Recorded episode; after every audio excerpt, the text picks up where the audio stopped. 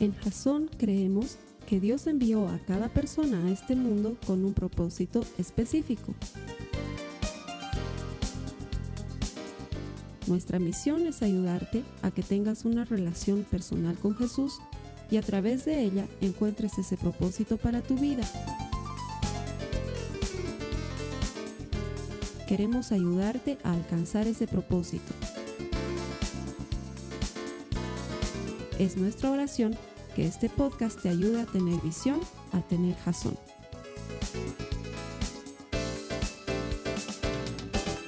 Bienvenidos a una semana más de la serie Mejor.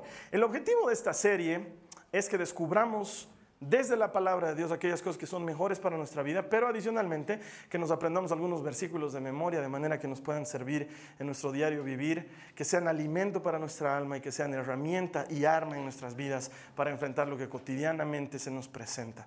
Bienvenido. Gracias por estar con nosotros. Sé que Dios tiene algo especial para ti hoy. ¿Cuántos de ustedes, cuántos de las personas que están aquí, cuántos de los que están conectados, están pasando por uno de esos momentos en los que tienen que tomar decisiones difíciles o decisiones importantes. A ver si me pueden ayudar.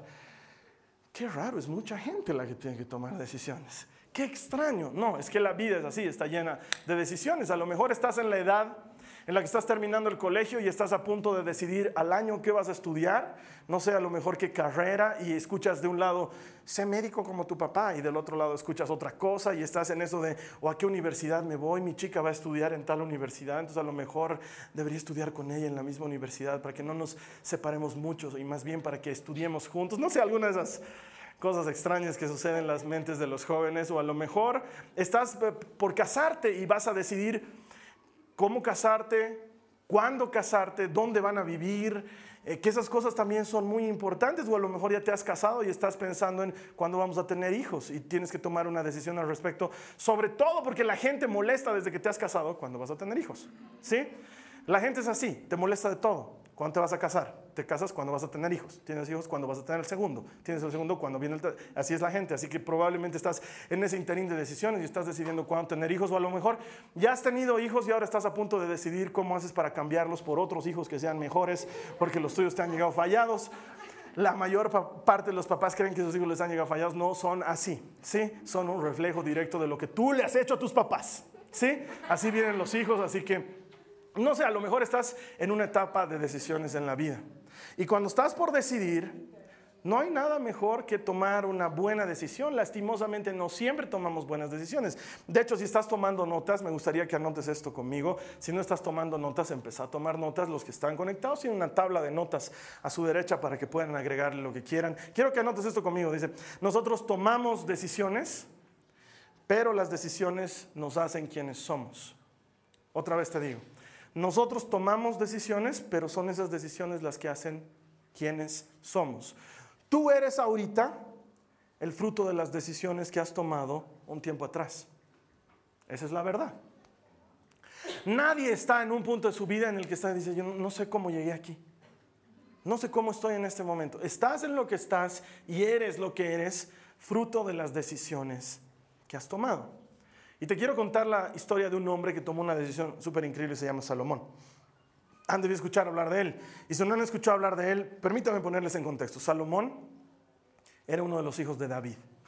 Y había sido elegido por Dios para ser el sucesor de David en el reino de Israel. Y David, eh, David le entrega el reino a su hijo, se lo entrega en vida, y Salomón decide hacer una fiesta de coronación como era lo acostumbrado en esa época a hacer con los que estaban siendo coronados como reyes. Y en esa época lo normal era que tú vayas y ofrendes algo delante de Dios. Generalmente la gente ofrendaba una vaca, un toro, un animal grande. Pero Salomón hizo algo extraordinariamente extravagante. No solo sacrificó un toro, ni diez toros, ni cien toros, sino que sacrificó mil toros. No entiendo, no cabe en mi cabeza, no sé de dónde sacaron tantos sacerdotes para el sacrificio y cómo hicieron para el altar y todas esas cosas, pero la Biblia cuenta que sacrificó mil toros y fue una fiesta de una semana, fue una fiesta increíble la que lanzaron por Salomón coronándose como rey. Y la Biblia cuenta que en la noche, mientras Salomón estaba orando cuando había terminado toda esta fiesta, se encontró con Dios. Y Dios le habla a Salomón y le dice, Salomón,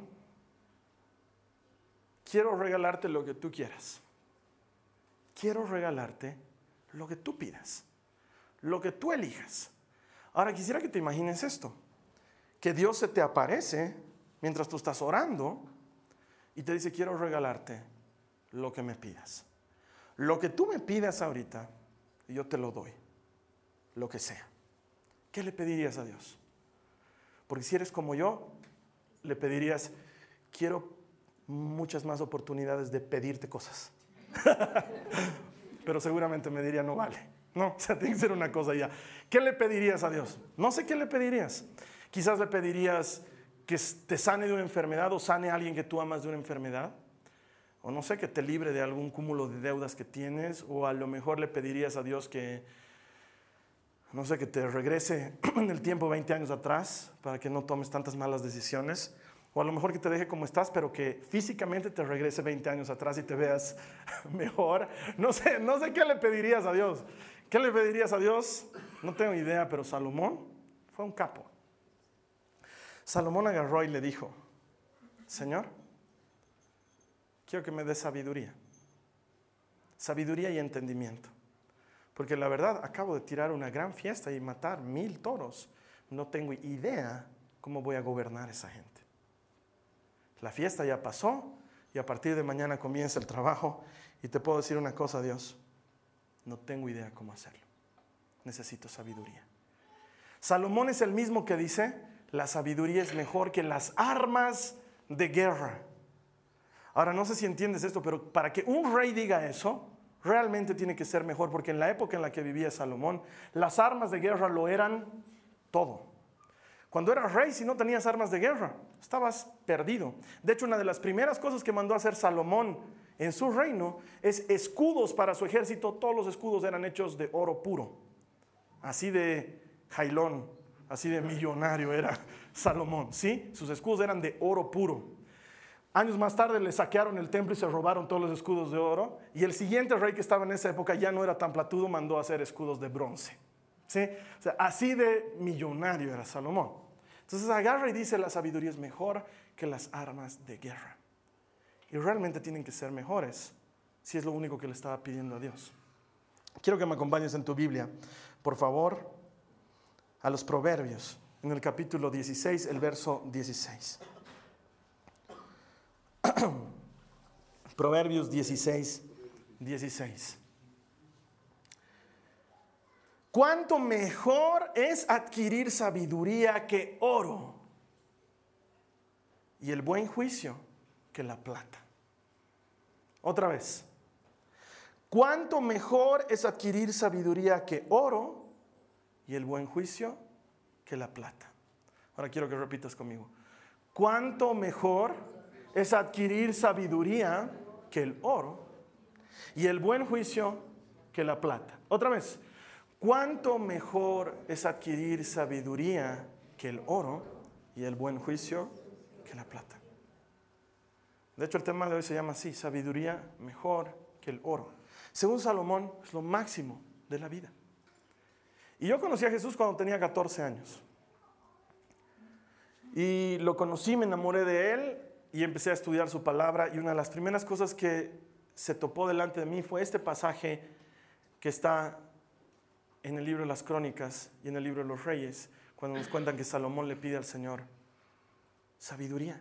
Y yo dije, wow, no tengo que ser tan sonso. Debería pedirle lo mismo al Señor, porque si este hombre pidió sabiduría y le fue tan bien, seguramente funciona.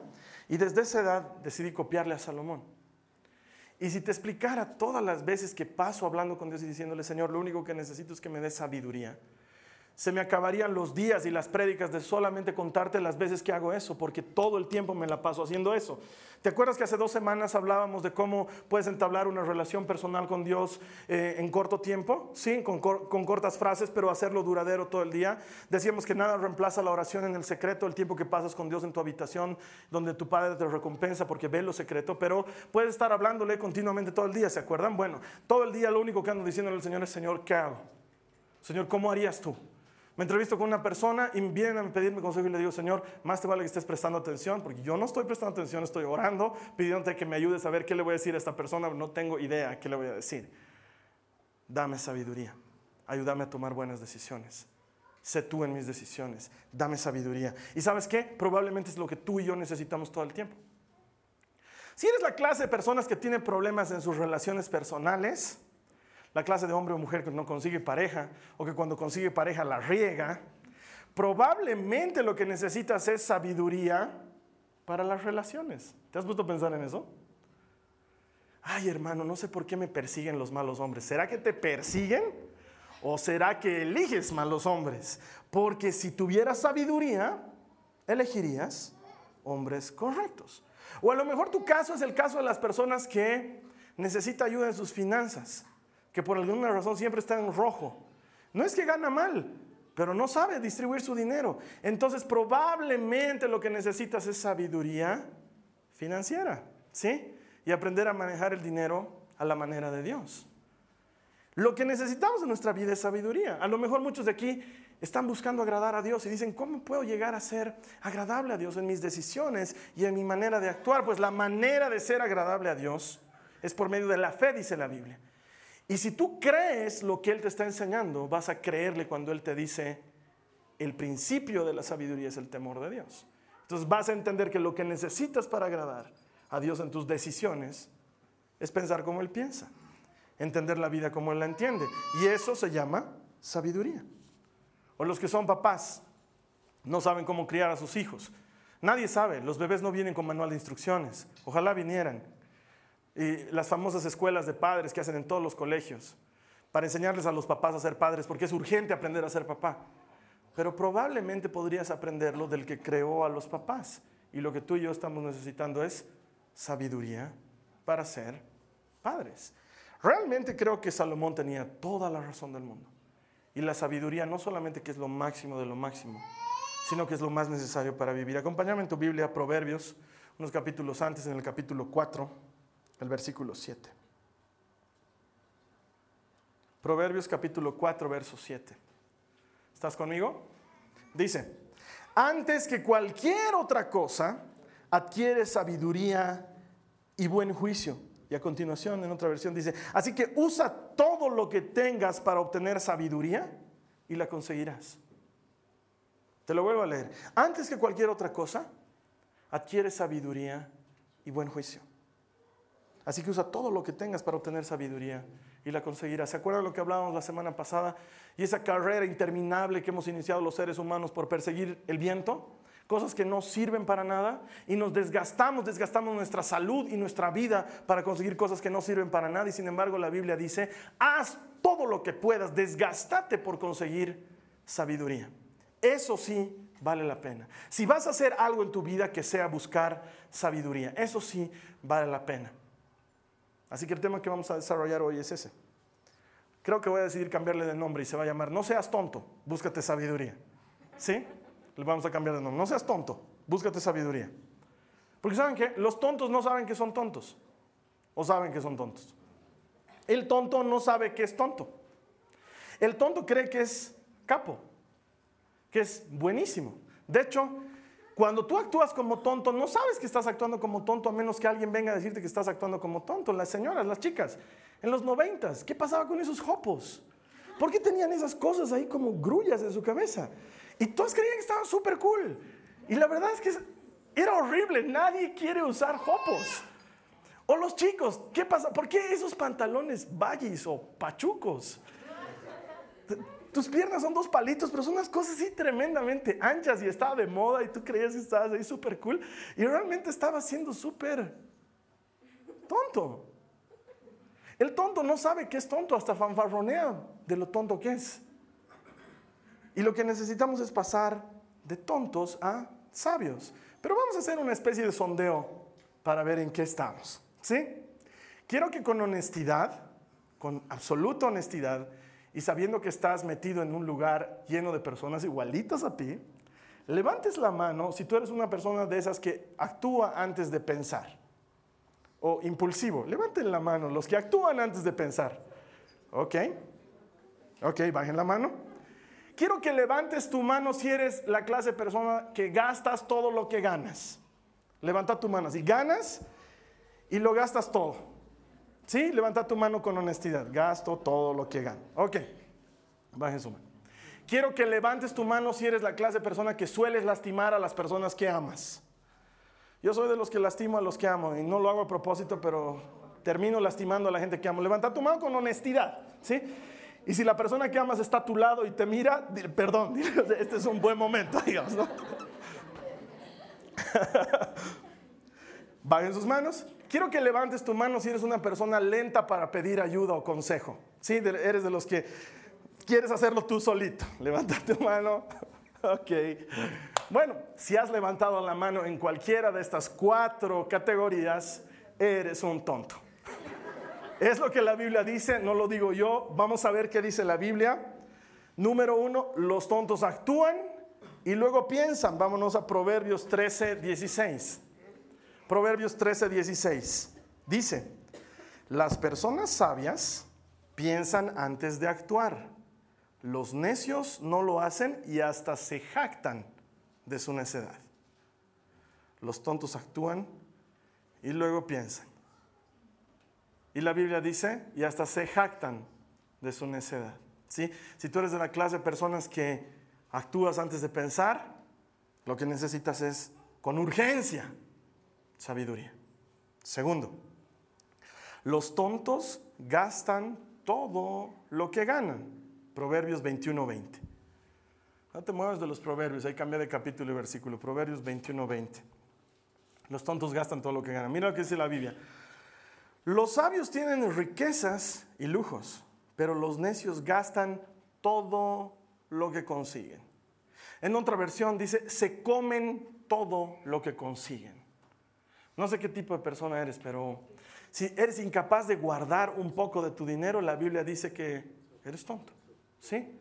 Y, eso lo veo todo el tiempo en Facebook. ¿Sí? Lo publican todo el tiempo. ¿Cómo soy yo a fin de mes cuando me pagan? Y es un tipo así que está saliendo como Bruce Wayne de las películas, así. Los que no saben quién es Bruce Wayne es el, el alter ego de Batman, el millonario. Sí está llegando hacia su auto. ¿Y cómo termino a mediados de mes y se los ve mendigando en la calle? Así. Yo digo, realmente la gente necesita urgente sabiduría. Es que gano poco, Carlos Alberto. Si ganas poco, gasta de acuerdo a lo poco que ganas. No es sabio que gastes más de lo que ganas no me alcanza, probablemente porque estás queriendo gastar en más de lo que ganas. Recorta algo. La sabiduría consiste en no gastar todo lo que ganas y sin embargo el tonto se come todo. En la casa del sabio dice que hay lujos, pero en la casa del necio no hay nada. ¿Sí? Vas a ir a fijarte que hay en tu alacena ahora que estamos a fin de mes. Tercer punto, los tontos lastiman a los que aman. Los tontos lastiman a los que aman. Mira lo que dice Proverbios 14, uno dice, la mujer sabia edifica su hogar, pero la necia con sus propias manos lo destruye. Otra vez te lo leo. La mujer sabia edifica su hogar, pero la necia con sus propias manos lo destruye. Y probablemente tú eres de esa clase de personas que por querer hacer algo bueno a tu hogar, en realidad le estás haciendo algo malo. ¿sí? Por querer hacer algo bueno con tus hijos, en realidad les estás haciendo un daño. Que quieres tratarlo bien a tu esposo o a tu esposa y en realidad le estás haciendo un daño. Probablemente no lo estés notando, porque los tontos no nos damos cuenta cuando estamos siendo tontos y necesitamos que otra persona venga y nos diga, oye, tonto, estás siendo tonto, ¿sí? Y muchas veces tu pareja o tu hijo el que te dice, me tratas mal o me haces sentir mal, y tú dices, ¿qué? Eh, te, lo mereces. Es renegar. Ya, salgan de aquí. y en realidad lo que estamos necesitando es ayuda para dejar de ser tontos. La mujer sabia edifica su hogar, pero la necia con sus propias manos lo destruye. Y punto número cuatro, los tontos creen saberlo todo. Los tontos creen saberlo todo. Y eso salen en la televisión todo el tiempo, no es difícil encontrar ejemplos, pero vamos a ver lo que dice Proverbios 12, 15. Acompáñenme en sus Biblias a Proverbios 12, 15. Dice, los necios creen que su propio camino es el correcto, pero los sabios prestan atención a otros. Y esto me pasa todo el tiempo. ¿No, no, no, no detestas encontrarte con todos que en realidad son tontos? ¿Sí? Resulta ser que, te voy a contar uno de los ejemplos de una cosa que me ha pasado. Un hombre, amigo mío, que por razones obvias no voy a dar su nombre, y que creo que ya no es muy amigo mío, me invita a su oficina y me dice, hermano, he visto que estás dando unos talleres sobre liderazgo y quisiera que vengas a trabajar en mi oficina. Y voy a su oficina. Y estaba ahí el hombre, estaba, es una oficina de abogados, un buffet de abogados, y había unos cuantos abogados ahí, y llega una chica que trabaja con él.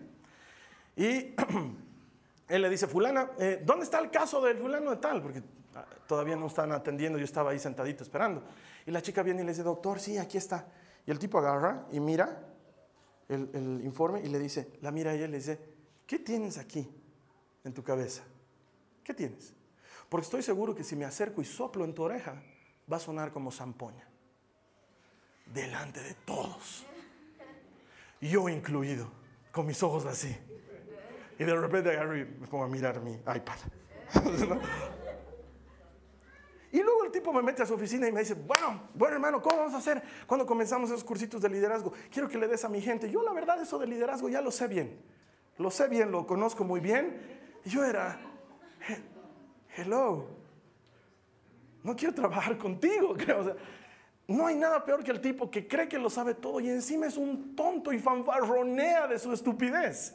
Yo lo sé todo, hermano. Me enseñas liderazgo, sobre todo esa zampoñera que está allá afuera. Dios mío de mi vida. El tonto no sabe que es tonto y lo peor es que fanfarronea de su estupidez. Entonces, a estas alturas de la prédica, deberías estar con desesperación diciéndome cómo hago para dejar de ser tonto. ¿Cómo hago para dejar de ser tonto, Carlos Alberto? ¿Cómo hago para no gastar todo lo que gano? ¿Cómo hago para pensar antes de actuar? ¿Cómo hago para no lastimar a los míos? ¿Cómo hago para no ser tonto? ¿Cómo hago para no ser tonto? Muy bien, gracias a Dios tú tienes preguntas y la Biblia tiene respuestas. Así que vamos a anotar los puntos que nos van a ayudar a conseguir una sabiduría mejor que el oro. Toma nota. Número uno, teme a Dios. Número uno, teme a Dios. Cuando estoy hablando de temor de Dios, no estoy hablando de vivir con miedo. Son cosas diferentes. No puede ser que el mismo Dios que te dice no temas, quiera que vivas en miedo. ¿Sí? El mismo Dios que 365 veces en la Biblia te dice no temas, no es el mismo Dios que te va a decir ten miedo. ¿Sí? El temor a Dios es una cosa muy diferente, es un respeto sobrenatural, es un entender que Dios merece mi honra más allá de lo poco que le estoy dando como honra. De hecho, vamos a verlo desde la Biblia y lo vamos a entender explicándolo. Acompáñame en tu Biblia, Proverbios 9, verso 10. Proverbios 9, verso 10. El comienzo de la sabiduría es el temor del Señor. Conocer al santo es tener discernimiento. La forma en que empiezas a ser sabio, dice la Biblia, es cuando temes a Dios. Es cuando entiendes quién es Él en relación a quién eres tú. Comprendes cuán grande es su perdón para vivir lo que vives en tu vida. Es por eso que siempre me escuchan explicarles lo, del lugar santo y el lugar santísimo porque no logramos entender realmente el privilegio que tenemos de estar sentados en la casa de Dios, escuchando su palabra, o más aún, y quiero, quiero ser muy claro contigo, más aún, y en esto lo voy a contradecir a uno, a uno de mis predicadores favoritos, pero más importante que el tiempo en la palabra en la, en la, en la congregación es el tiempo en la adoración. Cuando tú entras al lugar santísimo y le das algo a Dios. Porque cuando estás en, la, en el momento de la palabra, estás recibiendo de Dios. ¿Y qué le estás dando? Pero en el momento de la alabanza y la adoración, tú le estás dando algo a Dios. Le estás dando tu corazón, le estás dando tu vida, le estás dando tu ofrenda de alabanza. Y en algunos casos hay gente que lo hace como Salomón extravagantemente, de forma extravagante delante de Dios. David decía, nunca le presentaré a Dios un sacrificio que no me haya costado nada. Y si tú te preguntas, es que Carlos Alberto, ¿por qué me cuesta tanto la alabanza y la adoración? Porque es un sacrificio. Es un sacrificio. Levantar las manos delante de Dios es un sacrificio. Cantarle es un sacrificio. Orar en público es un sacrificio. Y si te cuesta felicidades porque estás haciendo un sacrificio de alabanza. La Biblia nos dice, presenten a Dios sus cuerpos como sacrificio vivo delante de Él. Eso es lo que hacemos cuando estamos alabando a Dios. Entonces, contrario a mi amigo Alducín, el tiempo de la alabanza es mucho más importante que el tiempo de la palabra, porque es el tiempo cuando tú le das algo a Dios. Y el tiempo de la palabra es cuando tú recibes algo de Dios. Y el principio de la sabiduría es temerle, es reverenciarle, es quedar, como decían en una antigua telenovela venezolana, anonadado cuando Dios está presente. Eso es tener temor de Dios. No estar con miedo, no es, y si me hace algo, y si me castiga, y si me manda al infierno, y si me pone en fuego lento. No te va a hacer nada de esas cosas. Ese no es el temor que Dios está esperando. El temor es temor a no fallarle. Temor a no contradecirle. Temor a caminar lejos de su plan. Temor a alejarte un momento de él. Eso es lo que tenía David. Cuando peca le dice, Señor, no me quites tu espíritu. No me imagino mi vida caminando lejos de tu presencia. Eso es tener temor de Dios. No querer alejarte de Él ni un momento. Y en la vida tenemos una serie de temores. Tenemos temor al fracaso, a que nos vaya mal, a que la gente nos rechace y no nos quieran. Por eso te ves cinco o seis veces en el espejo antes de salir. Ves que estés bien, porque quieres que la gente te quiera. Con Dios no pasa nada de eso. Dios te ama como eres. Dios nunca te va a rechazar. Él mismo dice, yo no echo fuera a los que vienen a mí. Él siempre te va a aceptar, siempre hay una posibilidad en Dios. Entonces el temor de Dios consiste en temer no fallarle, en reverenciarlo en la forma en la que Él merece reverencia. Yo creo que uno de los grandes problemas es que nos, hemos vuelto demasiado confianzudos con Dios. Por la sociedad y por cómo es el cristianismo, nos hemos vuelto confianzudos con Dios. Ese es el problema. ¿Sí? Tú hablas con la gente, el otro día estaba hablando con unos amigos y me decían, no, ¿sabes qué, hermano? Yo estoy bien con el flaco. Estoy bien con el flaco.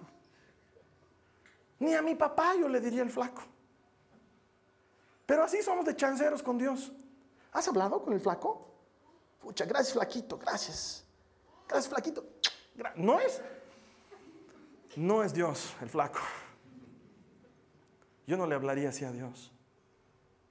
Y otras cosas que le dicen a Dios, que no se parecen en nada a lo que Él es. Pero nos hemos vuelto demasiado confianzudos con Él. Y si a Dios le gusta bien y si a Dios no le gusta, ¿qué me importa? Él me ama, ¿no? Dios es amor. Y le hemos perdido total reverencia a Dios. Y quiero decirte una cosa. Si Dios, con su presencia total y manifiesta, con su presencia real y palpable, se presentara en este mismo lugar, en este mismo momento, ¿sabes lo que harías? Sin que yo te lo pida, ¿sabes lo que harías? Te tirarías al piso y pondrías tu cara en el suelo. Eso es lo que tú y yo haríamos, nuestra cara en el suelo, porque no podríamos ni siquiera sostenerle la mirada. No podríamos. Y no por miedo a que nos vaya a matar, pero su sola presencia sería tan indescriptible que lo único que harías es tirarte al piso y poner tu cara en el suelo. No es algo ni siquiera que obedezca a una decisión inteligente, es, un reflejo de lo que verías en la grandeza de Dios. Es como cuando un asaltante entra a un banco con una ametralladora. Tú no te vas a hacer al pintudo y vas a decir, ah". no, te vas a tirar al piso, vas a poner tus manos y te vas a tirar al piso. Y algún tonto va a querer sacar su iPhone ahí para mandar un mensajito. Alguno que necesita sabiduría. El principio de la sabiduría es el temor de Dios. Aprender que Dios te está viendo cuando estás haciendo el bien y Dios te está viendo cuando estás haciendo el mal. Te está viendo. Y entonces cuando tienes temor de Dios, empiezas a caminar en sabiduría porque dices, mm, mm, esto no lo haría delante de Dios. No trataría a esta persona así delante de Dios. No me metería en este negocio delante de Dios. No pasaría dinero delante de Dios, no lo haría. No la trataría a mi enamorada así delante de Dios, no lo haría. No la pegaría a mi mujer delante de Dios. Empiezas a desarrollar temor de Dios. Porque entiendes que Él está ahí todo el tiempo. Y merece todo mi respeto. Porque no es que Dios agarre y dice, ah, viernes, es tu día libre, hijo, anda. Yo voy a estar mirando tele. Anda, no te peca tranquilo, el domingo te perdono. Anda, peca, peca. Y él va a estar viendo Friends. Ay, estos pecadores. No. No funciona así. Por eso es que es principio de sabiduría temerle, porque te lleva a caminar recto. Segundo, lo magnífico del temor de Dios, es que de la sabiduría, perdón, es que se la podemos pedir. Punto número dos, pídele a Dios. Pídele a Dios sabiduría. Vamos a ver lo que dice Santiago en el capítulo 1, el verso 5. Santiago capítulo 1, verso 5. Si necesitan sabiduría, pídansela a nuestro generoso Dios y Él se las dará y no los reprenderá por pedirla. Si necesitas sabiduría, pedile al Señor y Él te la dará y no te va a reñir por pedirle sabiduría. Eso es lo que está diciendo la Biblia. El que necesite ser sabio, pídale a Dios. Ahora yo te digo, en tu vida ya has hecho la prueba de todo. Has hecho la, prueba de pedir consejo a otros amigos. Has hecho la prueba de decidir tú solito. Has hecho la prueba de ver qué dice el horóscopo, de lanzar la moneda. Ya has hecho la prueba. Y ya sabes dónde estás. Pedile sabiduría a Dios. Señor, ¿cómo hago este trabajo? Señor, ¿cómo respondo a este correo electrónico? ¿Cómo tratarías tú a esta persona, Señor? ¿Tú la tratarías así? ¿Cómo lo harías? Dame sabiduría porque no estoy sabiendo hacerlo. ¿Cómo educarías a mis hijos? ¿Cómo lo harías tú, Señor? Necesito sabiduría. Ayúdame a entender. Que eso fue lo que le dijo Salomón. Eso, esa es la maravilla de Salomón. ¿Qué te doy, Salomón? Lo que quieras te voy a dar. Dame sabiduría y entendimiento. ¿Y sabes qué? Esto le agradó a Dios en gran manera y le dijo, ¿sabes qué, Salomón? Podías haberme pedido que mate a todos tus enemigos, podías haberme pedido dinero y, poder como nunca han habido, podías haberme pedido lo que sea que se te hubiera venido a la mente y sin embargo me has pedido ser sabio. ¿Qué es lo mejor que podías haber pedido en tu vida? Así que por eso, además, vas a vencer a todos tus enemigos y vas a reinar en paz y vas a ser millonario como nunca otro fue millonario antes ni después de ti lo será. O sea que los que están esperando ser más millonarios están equivocados. Salomón fue Salomón. Era tan millonario el hombre que tenía siete leones en cada peldaño que llegaban a su trono. Siete escaleritas, el trono ahí, y en cada peldaño habían siete leones a cada lado, 14, de oro macizo por el puro gusto de tener leones ahí. Y no tigres, leones, solo estoy diciendo. Solo, solo estoy diciendo. Ya es algo bíblico, estoy solo aclarando. ¿Sí? Tú puedes pedirle a Dios sabiduría. Y eso es agradable a Él y Él te la quiere dar. No es como otras cosas que son difíciles de conseguir en la vida. La sabiduría es, pidan sabiduría y nuestro Dios que es generoso se las dará. Y entonces cuando estás a punto de decidir, pedí sabiduría. No la sabiduría del mundo, la sabiduría de Dios. Porque el mundo está como está por confiar en su propia sabiduría. ¿No es cierto? Ve cómo está el mundo. Si no sabes cómo está el mundo, agarra un periódico, léelo un fin de semana, date cuenta cómo está nuestro país, cómo está el mundo. Las cosas tan chuecas como están por confiar en su propia sabiduría. Pero nosotros tenemos que ser diferentes y confiar en la sabiduría de Dios y pedirle a Él y de Él vamos a recibir. Y punto número tres, rodéate de gente sabia. Otra vez te lo digo, rodéate de gente sabia. Este es un dicho muy popular, no bíblico, pero debe tener un contexto bíblico que dice, dime con quién andas. ¿Hay gente aquí? Dime con quién andas. Y te diré quién eres. Dime con quién andas y te diré quién eres. Mi mamá me repetía eso mucho de changuito.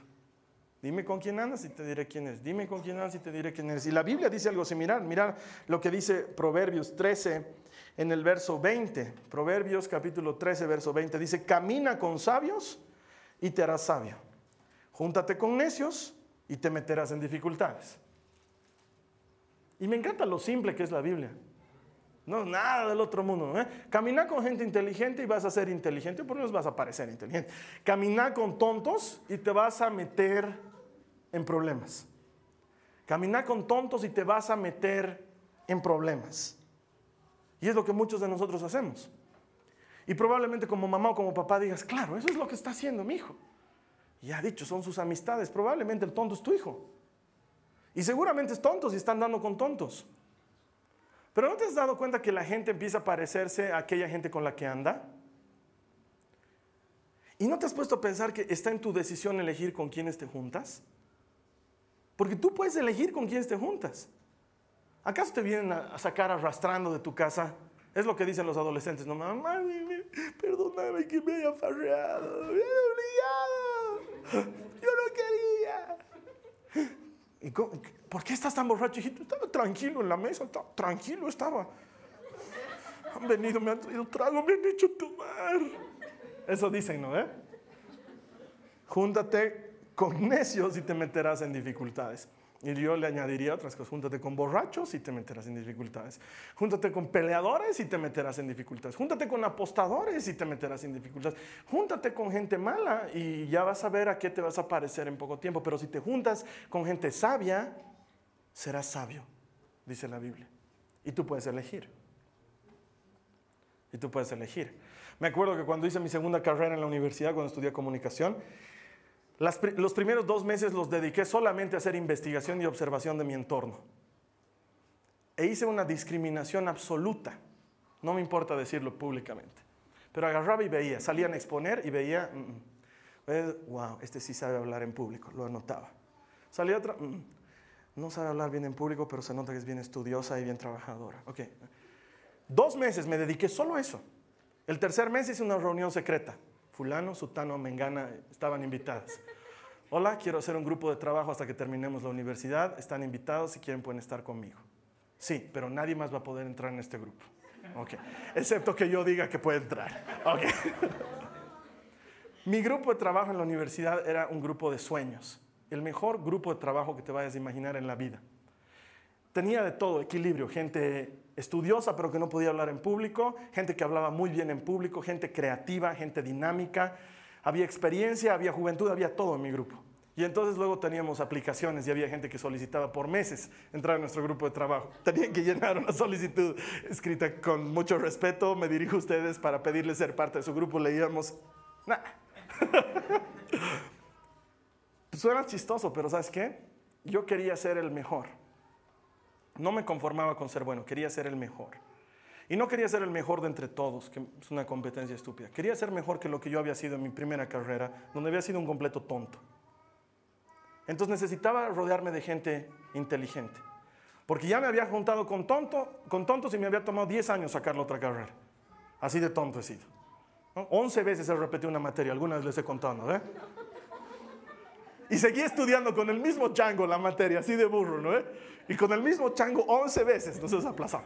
Imagínate, eso ya, es colinda con la imbecilidad, ya es demasiado. Demasiado. Por eso cuando, nuestra, nuestro grito libertario dice, hemos soportado una especie de destierro en el seno mismo de nuestra patria, con un silencio que colinda con la estupidez, digo, sí, es, es posible. Es posible ser tan tarado. Yo lo he sido. Pero luego he decidido cambiar en mi vida. He decidido que tenía que hacer cosas importantes y si quería hacer cosas importantes tenía que rodearme de gente que tenga experiencia en eso.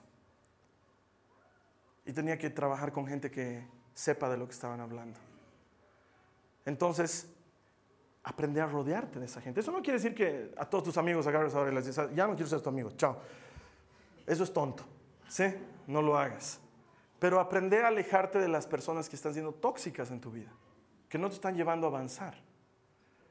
Y lo mismo les digo a los chicos y a las chicas cuando están noviando, cuando están enamorando. Si tu pareja te acerca a Dios, es una buena pareja. Pero si te aleja de Dios, ¿qué piensas que va a hacer cuando te cases? El matrimonio va a ser absolutamente diferente. Va a potenciar a 10 todo lo que está pasando en el noviazgo, lo va a hacer. Si tu, si tu novio o tu novia ahorita te dice, ay, no vamos el domingo, vamos a tomar helado, es un domingo. El Carlos ha dicho que Dios no toma lista. Imagínate cuando estés casado, te va a decir, ¿me compras salteñas? Ya. Pero es que hay domingo de, ¿domingo de qué? domingo de ir donde mis papás. Y vas a tener que ir. Y sabes que lo vas a hacer. O sea, igual esos tus amigos. ¿Tus amigos te, ayudan a ser mejor o te hacen peor? ¿Cómo están tus notas? ¿Mejoran por tus amigos o disminuyen por tus amigos? Date cuenta. No es difícil darse cuenta. Lo que pasa es que el tonto no sabe que es tonto. No te rodees de gente tonta. Rodéate de gente inteligente. Una de las cosas de las que más le doy gracias a Dios es que me ha permitido llegar a sentarme en la mesa de personas que yo jamás en mi vida hubiera soñado estar sentado. ¿Tú, tú te imaginas lo que es estar sentado media hora charlando con Marcos Witt tomándote un café? Me acuerdo que la última vez que he estado con Craig Rochelle en Estados Unidos le he dicho, era un almuerzo. Y me dice, él me decía, almorzar. Y yo le decía, no. ¿Y por qué? Me decía, porque tengo solamente una hora contigo. Puedo almorzar todos los días de mi vida. Así que habla tú, habla. Y yo estoy tomando notas. le he preguntado cosas que no te imaginas. Cosas que no te imaginas. Porque son pocas las veces que tienes la oportunidad de estar con alguien que sabe. Rodéate de gente que sabe.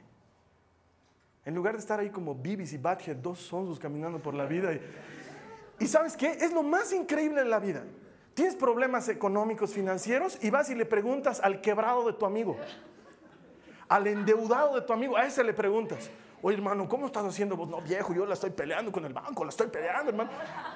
Y a ese le pides consejo. Es increíble. Las mujeres divorciadas hacen club de mujeres divorciadas y se dan consejería entre ellas.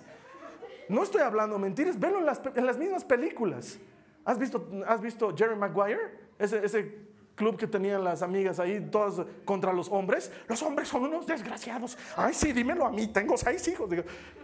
Y de eso, tu matrimonio no ha funcionado y le vas a pedir consejo a la mujer que tu matrimonio no ha funcionado. Dime cuán sabio es eso. Dime cuánta sabiduría hay en eso. Hermano, ya no quiero tomar. Sí, hermano, salud por eso. O Díganme si los seres humanos no hacemos esas cosas. Y luego queremos salir de nuestros problemas. No te rodees de gente tonta para que no te metas en problema. Y si tú eres el tonto, pedirle ayuda a Dios. Temele, reverenciale y tu tontera se pasará. Porque Dios no nos quiere tontos. Amén. Vamos a, vamos a cerrar nuestros ojos. Vamos a orar. ¿Cuánto mejor es adquirir sabiduría que oro? Y el buen juicio mucho mejor que la plata. Y lo dijo Salomón, Señor, el hombre más sabio de toda la historia, alguien que realmente había entendido lo que era la sabiduría y perseguirla. Dios, ayúdanos. Si tú necesitas ayuda en esta área, te voy a pedir que ores conmigo. Y que le digas al Señor, Señor, yo soy de esos que actúan antes de pensar. Ayúdame, dame sabiduría, Señor. Ayúdame a no ser tan impulsivo, sino más bien a pensar, a ser una persona de criterio. Señor, yo soy la clase de persona que me como todo mi sueldo. No llego a fin de mes y ya estoy pidiendo prestado, Señor. Dile al Señor, esto no debería ser un secreto. Díselo al Señor, ayúdame a administrar bien mis finanzas, ayúdame a saber ahorrar, a saber guardar, Señor. Ayúdame a saber hacerlo, Dios. Ayúdame, dame sabiduría financiera. Señor, ayúdame a no ser la clase de persona que lastimo a los que amo. Díselo al Señor. Perdóname por hacerlo y ayúdame. Hermanos, estamos orando. Si no estás orando, voy a ir a jalarte las orejas por tonto. Ora.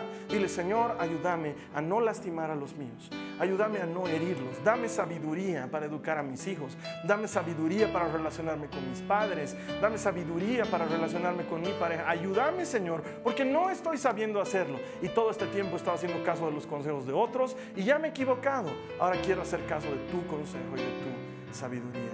Ayúdame, Señor. Ayúdame, Señor, a vivir como una persona sabia.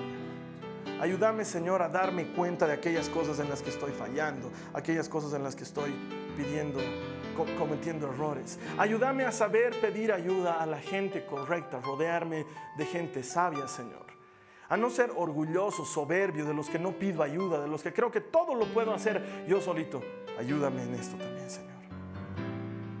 Ayúdame en esto, Señor. Y te voy a pedir ahora que levantes tus manos y dile, Señor, si esta fuera la noche en que le hablaste a Salomón y yo fuera Salomón, te pediría lo mismo. Díselo al Señor, te pido sabiduría, como nunca se la has dado a nadie. Dámela a mí, necesito actuar con sabiduría, obrar con sabiduría, vivir con sabiduría. Díselo a Él, pedile al Señor, te doy gracias, creo que me lo das, Señor. Ayúdame a vivir en el temor de, en el temor de Dios, en el temor de tu santa presencia. Ayúdame a entender que tú eres Dios y que yo solamente soy un siervo tuyo, que tú no estás a mi servicio, que yo estoy a tu servicio. Ayúdame a entenderlo, Señor, y a vivir de una manera coherente en el nombre de Jesús. Si tú nunca has recibido a Jesús como tu Salvador, si esa es la primera vez que estás escuchando un mensaje de Jesús o algo parecido, o si quieres reconciliarte con Dios, quiero que me escuches. Si hoy fuera la noche en que Dios te va a llamar a su presencia y no estás seguro de dónde te irías, quiero que ores conmigo esta oración. Es una oración para entregarle nuestro corazón a Jesús, para pedirle perdón de nuestros pecados, para recibirle como nuestro Señor y nuestro Salvador. Quiero que ores conmigo, es muy sencillo. Dile, Señor Jesús, te pido perdón de mis pecados. Te entrego mi vida, te la entrego completa. Y a cambio recibo tu vida, la vida en abundancia que tú has prometido y has reservado para mí. Te doy gracias. Te creo. La Biblia dice que si tú has hecho esta oración creyéndola de corazón, las cosas viejas pasaron y todas han sido hechas nuevas. Déjame ser el primero en darte la bienvenida a la familia de Dios. La siguiente semana todavía vamos a estar con la serie Mejor. Me va a encantar compartirla contigo. Nos vemos en este mismo lugar. Que Dios te bendiga. Chao.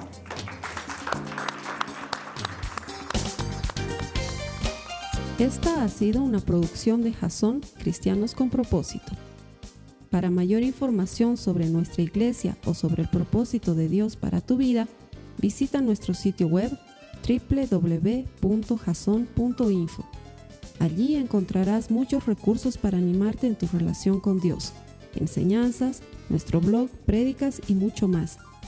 Te lo deletreamos www.jazon.info. También puedes visitarnos en nuestro sitio en Facebook www.facebook.com barra Que Dios te bendiga abundantemente. Muchas gracias.